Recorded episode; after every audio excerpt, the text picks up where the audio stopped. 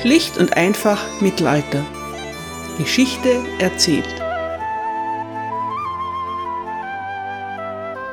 Hallo meine Lieben und herzlich willkommen zu Teil 1 England im Hochmittelalter, Folge 37. Heute widmen wir uns nach Edric Streona und Thomas Beckett zum dritten Mal einem Mann, den das BBC History Magazine zum Worst Britain of the Century gewählt hat. Diesmal handelt es sich um das 13. Jahrhundert und der Gewinner ist König John. Er ist der einzige englische König dieses Namens, denn einen zweiten John wollte niemand mehr haben. Beste Gene, beste Erziehung und doch geht am Ende alles schief. Wie ist es soweit gekommen? Vielleicht finden sich ein paar Hinweise darauf in Johns langem Weg zum Thron. Heute geht es um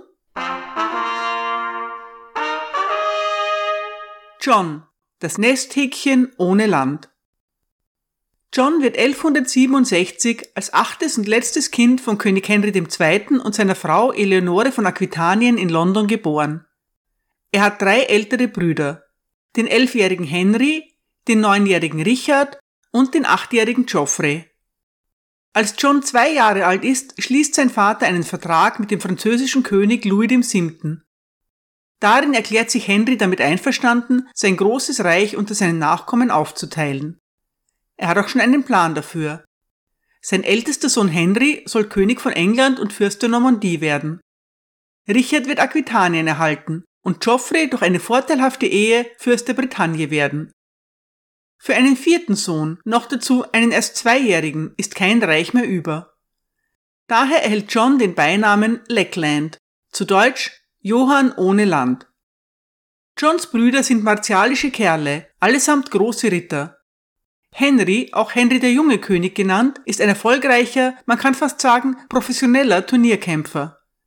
Die militärischen Fähigkeiten des großen Kreuzfahrers Richard Löwenherz habe ich in den letzten Folgen bereits ausführlich dargestellt.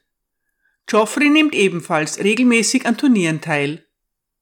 Die ersten Jahre seines Lebens verbringt John zumindest zum Teil im Kloster Fontevraud. John ist nicht für eine kirchliche Laufbahn vorgesehen. Dafür sind Königssöhne Ende des 12. Jahrhunderts politisch zu wertvoll. Trotzdem ist er der einzige Sohn der Familie, der in einem Kloster erzogen wird. Fontevraud ist ein gemischtes Haus, in dem sowohl Männer als auch Frauen leben, und es ist einzigartig, weil die Frauen das Sagen haben. Die Männer sind keine Mönche, sondern Kanoniker, die auf den Gütern der Nonnen arbeiten und als ihre Kapläne fungieren. Es sind aber die Äbtissinnen, allesamt hochgeborene aristokratische Frauen, die das Kloster leiten. Es ist nicht so, dass John nach Fontevraud abgeschoben wird. Er hält dort vielmehr eine gute Erziehung und die beste Bildung, die seine Zeit zu bieten hat.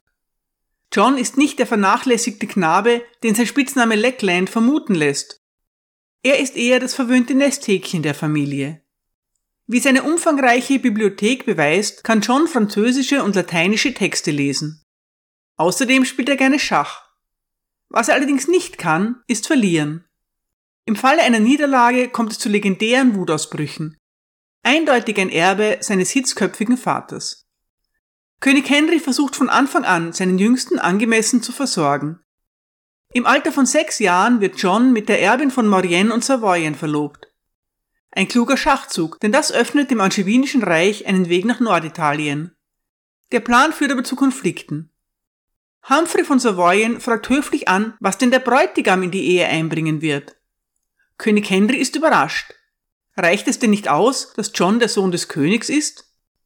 Aber er will sich nicht lumpen lassen und überlässt John kurzerhand drei Burgen in der Normandie. Das wiederum sieht der Thronfolger, Henry der junge König, überhaupt nicht ein. Er hegt schon lange einen Groll gegen seinen kontrollsüchtigen Vater. Der Verlust dreier Burgen lässt ihn nun, angestachelt vom französischen König Louis, rebellieren. Auch seine Brüder Richard und Geoffrey schließen sich ihm an. Der alte König kann sich schließlich durchsetzen, aber es kostet ihn große Mühen. Was lernt der junge John aus den erbitterten Auseinandersetzungen seiner Familie?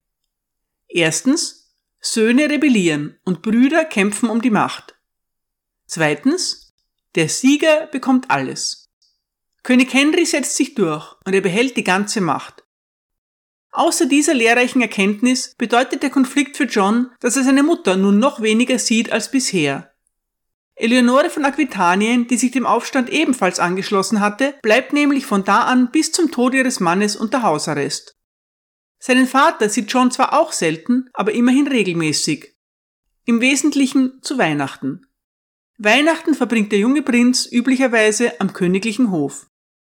Aus Johns lukrativer Ehe, die den Konflikt ausgelöst hat, wird auch nichts, denn seine savoyische Braut stirbt bereits ein Jahr nach der Verlobung. Bald darauf stirbt auch der Earl of Cornwall, ohne einen männlichen Erben zu hinterlassen. König Henry wird der Vormund seiner drei Töchter. Solche Vormundschaften sind eine feine Sache. Der König kontrolliert das Erbe aller Minderjährigen, die ihr Land direkt von ihm halten. Eine lukrative Regelung, die Henry rund zwölf Vormundschaften pro Jahr einbringt. Darunter sind immer auch einige sehr bedeutende. Cornwall ist ein besonderes Schnäppchen. Der verstorbene Earl hatte Cornwall als unabhängiges Territorium regiert. Seine Einnahmen waren direkt an ihn selbst gegangen und nicht an den Exchequer. Die drei Töchter des Earls werden nun von ihrem Vormund, dem König, gut verheiratet. Sie erhalten aber nur einen kleinen Teil ihres väterlichen Besitzes. Der Löwenanteil des Earldoms geht an John. Die Mädchen werden einfach enterbt. Der König hat gesprochen. Und weiter geht die Mission. Gerechtigkeit für John. Der kleine Prinz erhält eine neue Braut. Isabella, die jüngste Tochter des Earl of Gloucester. Der Earl of Gloucester hatte die Rebellion der royalen Söhne unterstützt. Daher hat er es nun eilig, sich beim König wieder gut Freund zu machen.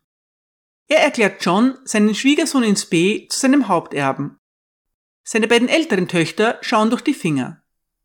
Es gibt bei dieser Ehe nur ein Problem. Der Earl of Gloucester heißt William Fitzrobert. Er heißt deshalb Fitzrobert, weil sein Vater Robert der erste Earl of Gloucester war.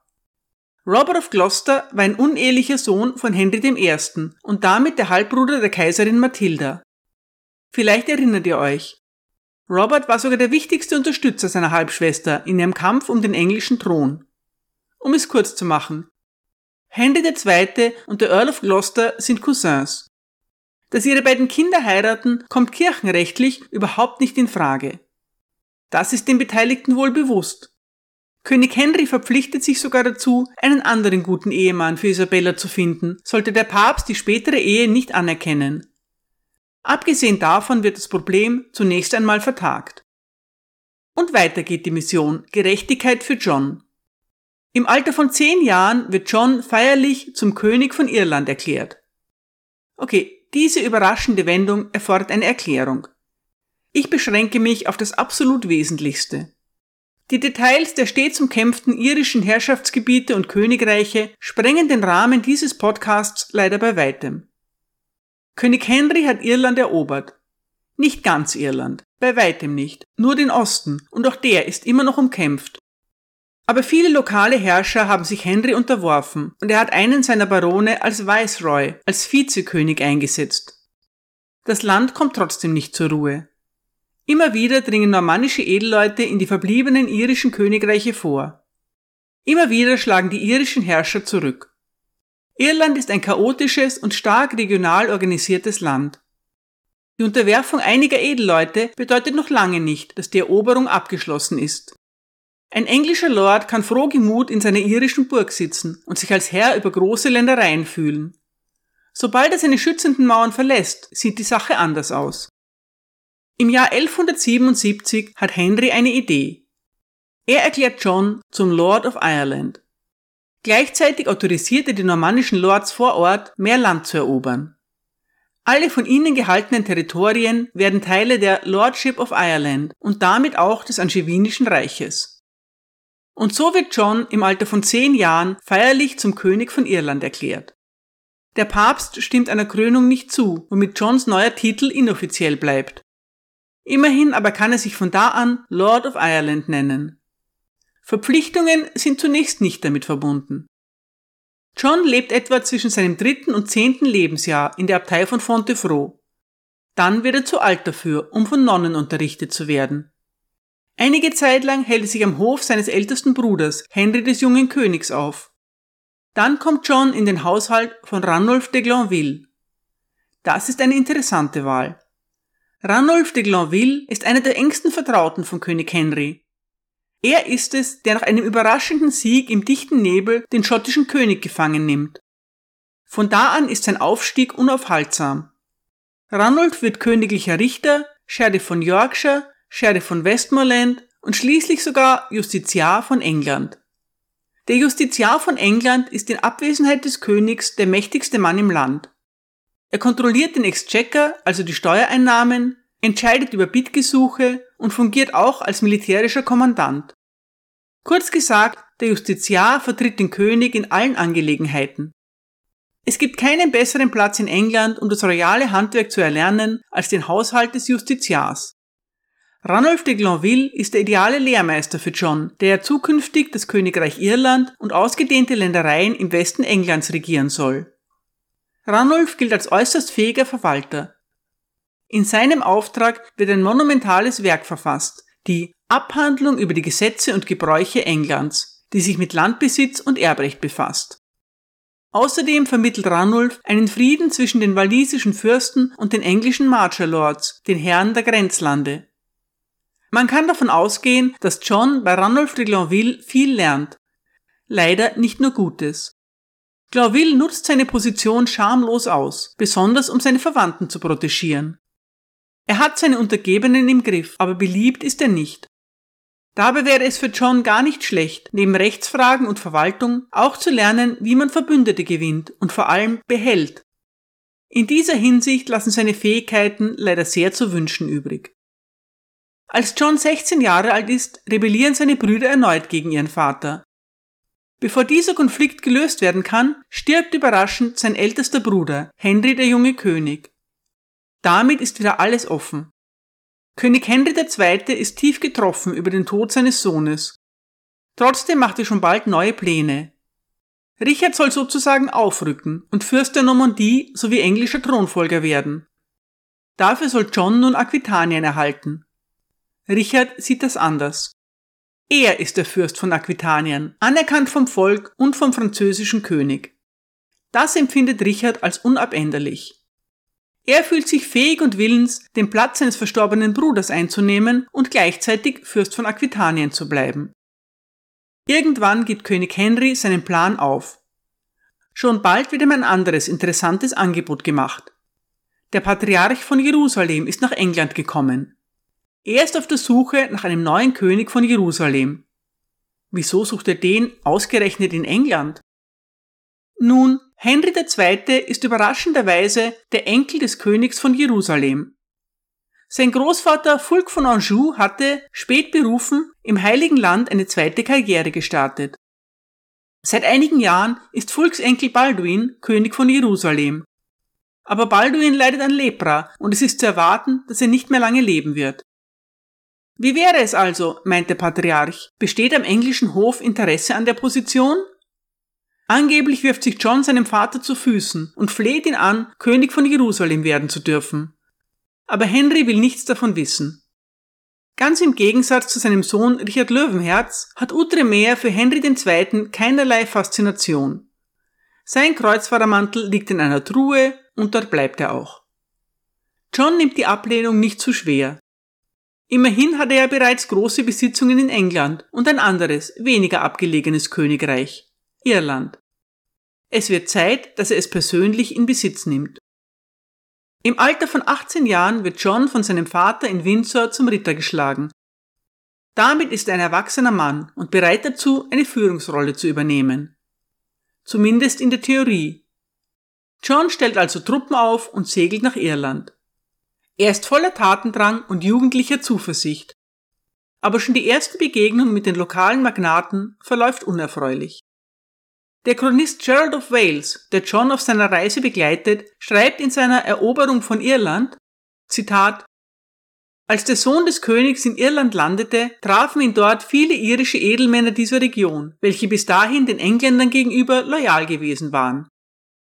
Sie kamen, um ihm als ihrem neuen Herrn zu gratulieren und ihm den Friedenskuss anzubieten. Aber die Ankömmlinge behandelten sie mit Verachtung und Hohn und zogen sie sogar respektlos an ihren Bärten, die die ihren nach Landessitte voll und lang trugen. Daraufhin zogen sich die irischen Edelmänner mit ihrem ganzen Haushalt aus der Gegend zurück und begaben sich zu den Königen von Limerick und Connaught. Dort berichteten sie alles, was sie während ihres Besuches beim Sohn des englischen Königs beobachtet hatten. Sie sagten, dass er nichts als ein Junge sei, umgeben von anderen, die fast alle ebenso jung seien. Was sie gesehen hatten, sprach nicht für eine reife oder stabile Führung, nicht für die Sicherung des Friedens in Irland. Als die Prinzen von Limerick, Connaught und Cork das hörten, besprachen sie untereinander, zu welch größeren Übeln dieser Beginn führen könnte und was mit den Stolzen und Unabhängigen geschehen würde, wenn schon gute und friedliche Untergebene so behandelt würden. Dann beschlossen sie einstimmig, den Engländern Widerstand zu leisten und die alten Freiheiten mit ihrem Leben zu verteidigen. Um das zu erreichen, wurde ein neuer Bund geschlossen, und die, die vorher Feinde waren, waren so versöhnt und wurden Freunde. Zitat Ende. John und seine Entourage überheblicher junger Edelmänner schaffen es also sogleich, die lokalen Herrscher gegen sich aufzubringen. Es gelingt ihnen sogar, den zerstrittenen Haufen im Kampf zu vereinen, was eine reife Leistung darstellt. Kurz gesagt, die Expedition wird ein völliger Fehlschlag. Gerald of Wales, der sich mit den Plantagenets nicht verscherzen will, gibt dabei Johns anglo-irischen Vasallen die Schuld. Sie hätten den unerfahrenen Königssohn im Stich gelassen und schlecht beraten. Die Wahrheit ist eher, dass John sich bereits in jungen Jahren als bemerkenswert beratungsresistent erweist. Über die genauen Ereignisse in Irland schweigen die Chroniken peinlich berührt. John beginnt jedenfalls sofort damit, das Land großzügig unter seinen Männern aufzuteilen. Aber Irland ist kein herrschaftsloses Gebiet, das auf Aufteilung wartet. Die etablierten Bewohner, Iren wie Anglo-Iren, wehren sich heftig gegen die Enteignungen. Zahlreiche Scharmützel brechen aus. John, der mit so massivem Widerstand nicht gerechnet hat, wird das alles zu viel. Nach knapp einem halben Jahr zieht er den Schwanz ein und kehrt nach England zurück. John bleibt Lord of Ireland, aber er verzichtet nun darauf, zum König von Irland gekrönt zu werden. Irland ist die erste Gelegenheit für John, zu zeigen, was in ihm steckt. Er vermasselt es gründlich. Schon bald wird sein nicht mehr zutreffender Spitzname John Lackland durch John Softsword oder zu Deutsch John Weichschwert ersetzt. Eher keine Verbesserung. Bald darauf stirbt ein weiterer Bruder von John. Geoffrey, der Herzog der Bretagne, zieht sich bei einem Turnier eine schwere Verletzung zu, von der er sich nicht mehr erholt. Wieder rückt John in der Thronfolge auf. Er hat jetzt nur mehr einen älteren Bruder, Richard, den späteren Richard Löwenherz.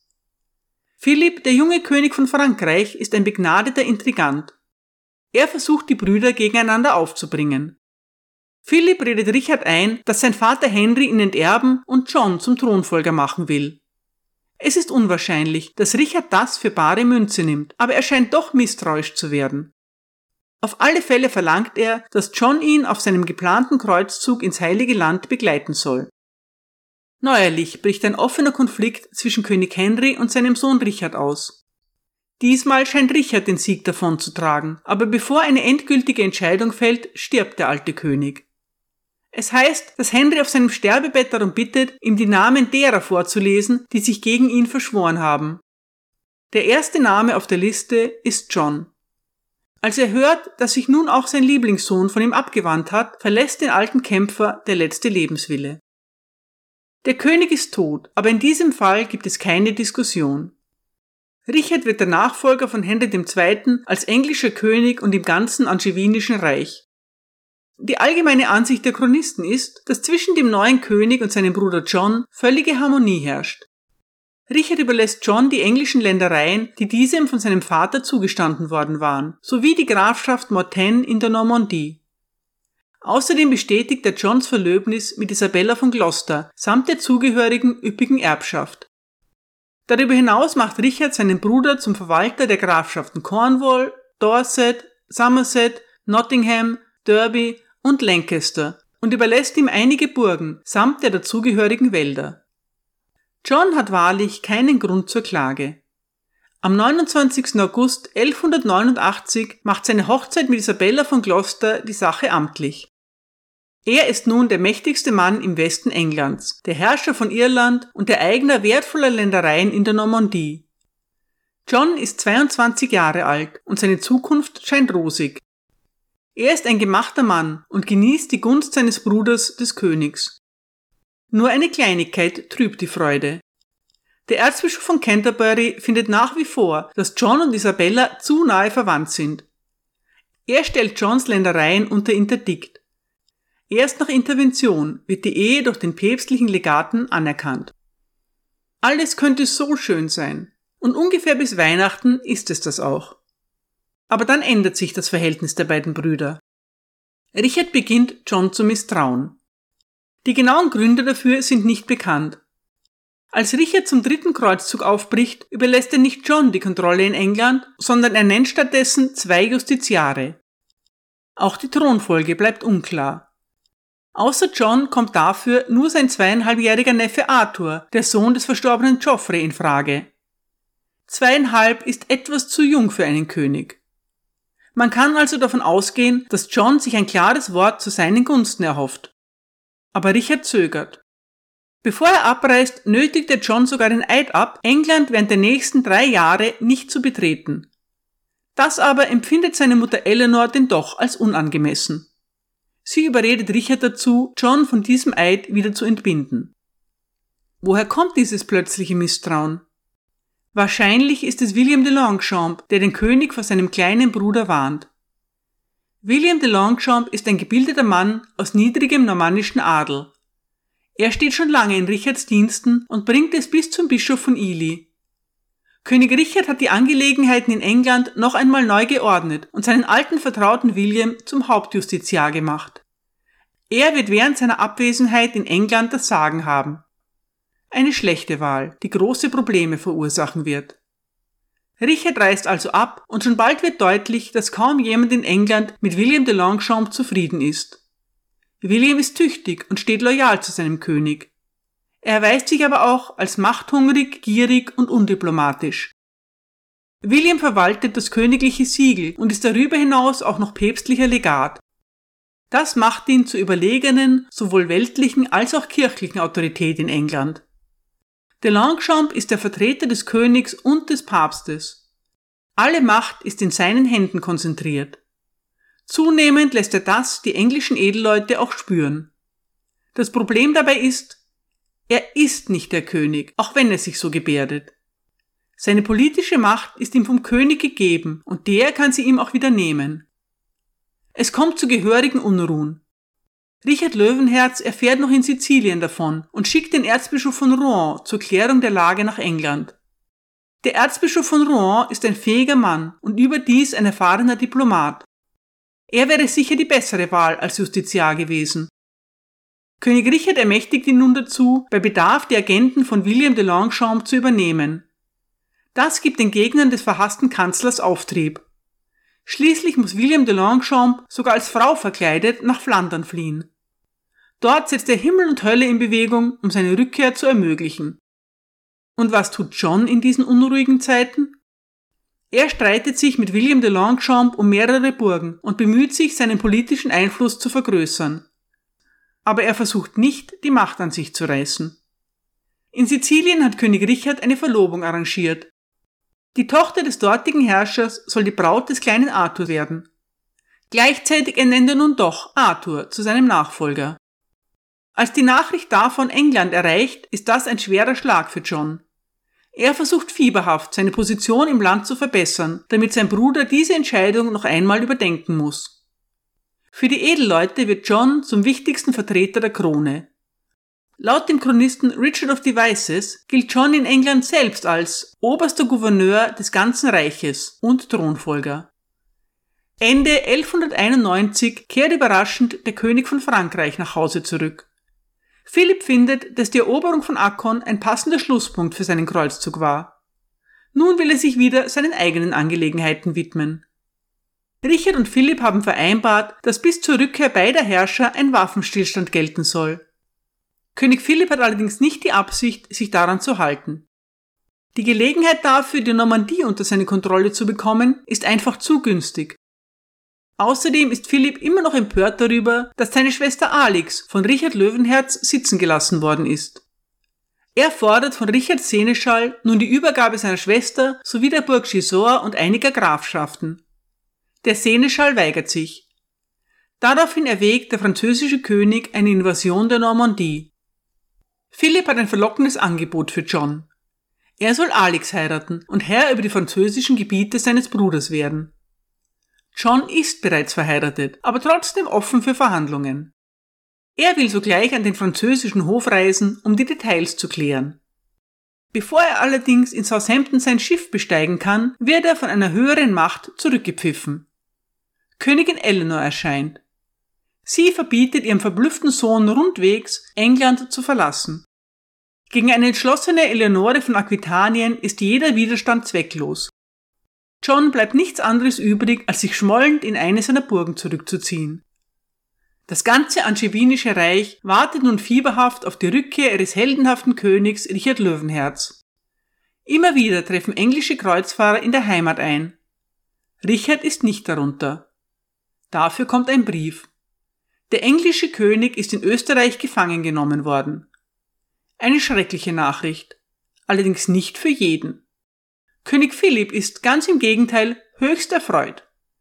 Er versucht sofort, den gefangenen Rivalen in seine Hände zu bekommen. Als das nichts wird, beschließt er, die unerwartete Chance zumindest optimal zu nutzen. Auch John reagiert sofort. Jetzt ist der Zeitpunkt gekommen, da er die Lehren seiner Jugend umzusetzen versucht.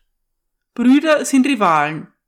Brüder kämpfen gegeneinander und der Gewinner bekommt alles. John reist in England umher und verkündet, dass sein Bruder wohl leider nie mehr heimkehren wird. Dann fährt er in die Normandie und verlangt von den dortigen Baronen, als neuer Herrscher anerkannt zu werden. Als ihm das verweigert wird, besucht er den französischen Hof. Philipps Angebot steht noch. Die Hand von Alex inklusive aller ihrer Ländereien sowie alle von Richards Besitztümern auf dem Festland. Dann rekrutiert der französische König Söldner und bereitet eine Invasion von England vor. Ist John ein verabscheuungswürdiger Verräter? Nutzt er die Gefangenschaft seines Bruders schamlos aus? Man kann die Sache auch anders sehen. König Philipp ist wild entschlossen und macht mobil. Wenn er die Normandie erobert, so ist sie für die Plantagenets möglicherweise für immer verloren. Insofern bleibt John kaum etwas anderes übrig, als dem französischen König einen Lehenseid zu schwören. Damit bleiben die französischen Gebiete des Angevinischen Reiches erst einmal in der Familie. Weniger entschuldbar ist, dass John daraufhin wieder nach England fährt und versucht, Wales und Schottland für eine Rebellion zu gewinnen. Ein paar kampfeslustige Waliser kann er überzeugen, aber der schottische König hält sich lieber raus. Daraufhin geht John daran, seine Burgen zu befestigen. Richard Löwenherz, der in Gefangenschaft über alle Vorkommnisse bestens informiert wird, ist unbesorgt. Laut dem Chronisten Roger of Howden sagt er, Zitat, mein Bruder John ist kein Mann, der mit Gewalt ein Land erobern kann, solange es jemanden gibt, der auch nur so tut, als ob er Widerstand leisten würde. Zitat Ende. Und es gibt eine Menge Personen, die Widerstand leisten. Allen voran Johns Mutter. Eleanor lässt die Küste verteidigungsbereit machen. Gleichzeitig verhandelt sie intensiv über die Bedingungen von Richards Freilassung und stellt das Lösegeld auf. Auch die meisten anderen Magnaten von England halten dem gefangenen König die Treue. Unterdessen erobert König Philipp die Burg Gisors und weite Teile der Normandie. Es gelingt ihm aber nicht, Rouen einzunehmen. Als Richards Freilassung näher rückt, wird John panisch. Er flieht an den französischen Hof. Dort veröffentlicht er ein bemerkenswertes Dokument, einen Brief, der an alle gerichtet ist, die ihn gerne lesen möchten. Darin wird bekannt gegeben, dass Graf John mit König Philipp eine Vereinbarung über seine Nachfolge in Anjou getroffen hat. Im Gegenzug für Philipps Einsetzung von John überlässt John König Philipp, Zitat, die Normandie auf der französischen Seite der Seine bis zum Ärmelkanal, mit Ausnahme der Stadt Rouen selbst und zwei Meilen drumherum. Zitat Ende. John erklärt auch, einige wichtige Stützpunkte in Maine, Anjou, der Touraine und Aquitanien von nun an als Baron für den französischen König zu halten. John setzt damit alles auf eine Karte. Johns Biograf Stephen Church meint dazu, Zitat, dies war Johns letzter Schachzug und entlarvt ihn als einen Mann, der bereit ist, alles zu riskieren, einschließlich der Zukunft seiner Dynastie, in der Hoffnung, dass er persönlich das Angevinische Reich gewinnen wird. Die Vereinbarung zeigt auch, dass John ein Mann ist, der Grenzen austestet, dem jedoch letztendlich das feine Gespür dafür fehlt, zu wissen, wann er zu weit gegangen ist. Ein anderer Mann hätte sich von der Vereinbarung zurückgezogen und sich darauf vorbereitet, so gut wie möglich Frieden zu schließen, aber nicht John. Dieser Charakterzug taucht sein ganzes Leben lang immer wieder auf. Zitat Ende. John erlebt Richards triumphale Rückkehr nach England aus sicherer Distanz. Und es ist ein gewaltiger Triumph. Außer Nottingham Castle ergeben sich alle von John gehaltenen Burgen praktisch sofort. Und auch Nottingham Castle stellt für Richard Löwenherz kein großes Problem dar. Er erobert die Burg in Windeseile.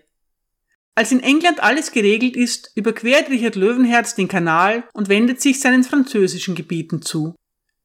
In Lisieux treffen die Brüder schließlich aufeinander.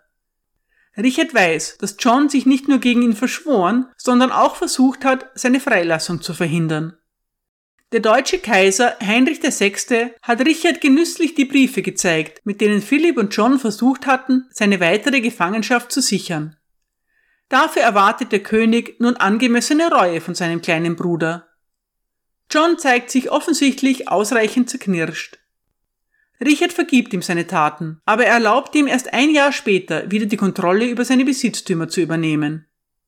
Zwölf Monate verbringt John in politischer Ächtung. Das muss ihn sowohl finanziell als auch in Bezug auf seinen Ruf viel gekostet haben. Weder in den Chroniken noch in der Dokumentation der königlichen Kanzlei taucht in dieser Zeit sein Name auf. Für den Rest von Richards Herrschaft geht von John keine Bedrohung mehr aus. Langsam arbeitet er sich wieder zurück in den höfischen Zirkel. Auch die Herrschaft über Irland wird ihm nun wieder zugestanden, wie mehrere von ihm unterzeichnete Dokumente beweisen. John kämpft auch für Richard und nimmt an mehreren Belagerungen teil. Belagerungen und nicht Schlachten sind zu dieser Zeit das übliche Mittel der Kriegsführung. Rund drei Jahre benötigt John, um den Schaden zu beheben, den sein Verhalten während Richards Abwesenheit für ihn verursacht hat. Im Juli 1197 gilt er allgemein als Richards Nachfolger, solange dieser keine legitimen Nachkommen hat. Johns Konkurrent um diese Position, sein Neffe Arthur, ist geflohen und wächst am französischen Hof auf. Ein wichtiger Vertrag zwischen Richard und dem Grafen von Flandern wird von John als Richards Vertreter unterzeichnet. John schwört darin, dass der König die Bedingungen einhalten wird. Das zeigt, dass es John gelungen ist, sich vollständig zu rehabilitieren. König Philipp freut sich weniger über die wiedergefundene Harmonie in der englischen Königsfamilie. Anfang 1199 startet er noch einen Versuch, diese zu stören. Philipp teilt Richard mit, dass sein Bruder wieder im französischen Lager sei und zeigt Richard sogar ein Dokument, mit dem der Verrat bewiesen werden kann. Als John von dieser Anschuldigung hört, reagiert er schnell und entschlossen. Er schickt zwei seiner Ritter an den französischen Hof, um die Vorwürfe zurückzuweisen Laut dem Chronisten Roger of Hoden kann niemand gefunden werden, der Johns Ritter herausfordern will. Damit ist sein Ruf wiederhergestellt und John wird von Richard laut Hoden, Zitat, in größerer Gunst als zuvor wieder aufgenommen. Gutes Timing, denn nur einen Monat später liegt Richard Löwenherz im Sterben. Eine unbedeutende Wunde an der Schulter hat sich entzündet und Wundbrand verursacht. Der König schickt nach seiner Mutter Eleanor, die sofort an seine Seite eilt und er macht sein Testament. Seine Juwelen hinterlässt Richard seinem deutschen Neffen Otto von Sachsen. Sein Königreich vermacht er seinem Bruder John. Danke für eure Aufmerksamkeit.